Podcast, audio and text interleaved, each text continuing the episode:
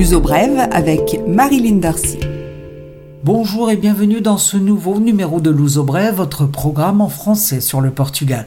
Et pour commencer, une moins mauvaise nouvelle avec une diminution des nouveaux cas de Covid enregistrés par tranche de 24 heures. Attention toutefois, la ministre de la Santé, Marta Temido, prévoit des semaines difficiles avec l'impact dans les hôpitaux et surtout dans les services de soins intensifs du nombre de nouveaux cas de plus de 15 000 en 24 heures enregistrés à la fin de janvier. Jeudi 4 février, le nombre de décès repassé sous la barre des 250 en 24 heures, mais ce chiffre reste élevé, tout comme celui des nouveaux cas, aux alentours de 7 ou 8 000, pour lever la pression. Question vaccination, quelques 360 000 personnes sont vaccinées au Portugal avec une première dose, soit 2,74% de la population portugaise. Un chiffre qui est conforme au plan prévu, affirme la Direction générale de la santé. Le Portugal est le 20e pays de personnes vaccinées pour 100 habitants au niveau mondial. Il ne peut pas aller plus vite car il n'a pas, comme d'autres pays d'Europe, assez de vaccins. La deuxième partie de la première phase du programme de vaccination a débuté.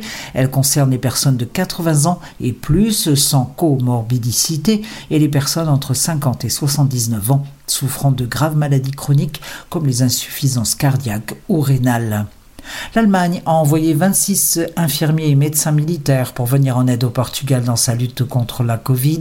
La proposition avait été faite par la chancelière Angela Merkel à Antonio Costa, qui l'a acceptée. Des visites préparatoires ont été faites et finalement c'est une unité de soins intensifs de 8 lits qui va être installée à l'hôpital d'Alouche, un hôpital privé avec lequel le SNS, le Service national de santé, a passé un accord une unité faite à partir de rien et où les Allemands pourront mettre en application leurs méthodes et leur matériel. Cette unité de soins intensifs pourra recevoir des malades de toute la région de la vallée du Tage. Plusieurs pays ont proposé leur aide, l'Autriche, le Luxembourg, l'Espagne, la Suisse, l'Union européenne également. Pour l'instant, le Portugal choisit de faire front en interne avec cette seule exception de l'Allemagne.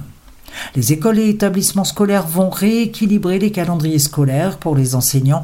L'interruption de 11 jours de la scolarité dans le cadre du confinement sera compensée pendant les vacances de février, de Pâques et pendant une semaine cet été.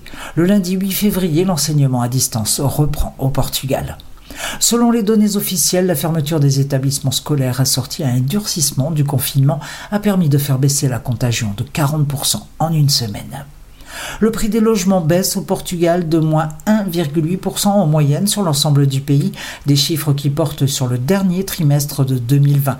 Une habitation familiale est à 1168 euros par mètre carré, mais il y a de grandes variations d'une région à l'autre. 1800 euros le mètre carré en Algarve, Lisbonne 1650, Porto 1264 et Madère 1332 euros le mètre carré. En termes de villes de plus de 100 000 habitants, les prix ont notablement chuté, moins 9,3% à Amadora, moins 8,9% à Cascais et moins 8,1% à Lisbonne qui chute également, c'est la richesse du Portugal. Le PIB en effet enregistre une baisse de 7,6% en 2020. La consommation en net recul et l'absence de touristes plombent les comptes et sont la conséquence directe de la pandémie. Un chiffre qui contraste avec celui de l'augmentation de 2,2% en 2019. Le Portugal s'endette à nouveau pour faire face à ses plans de soutien de l'économie.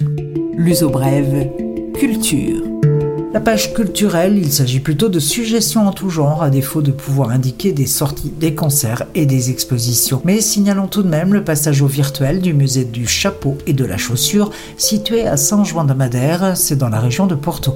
Un musée très intéressant que l'on peut désormais visiter depuis chez soi en format 3D et à 360 degrés. C'est à découvrir.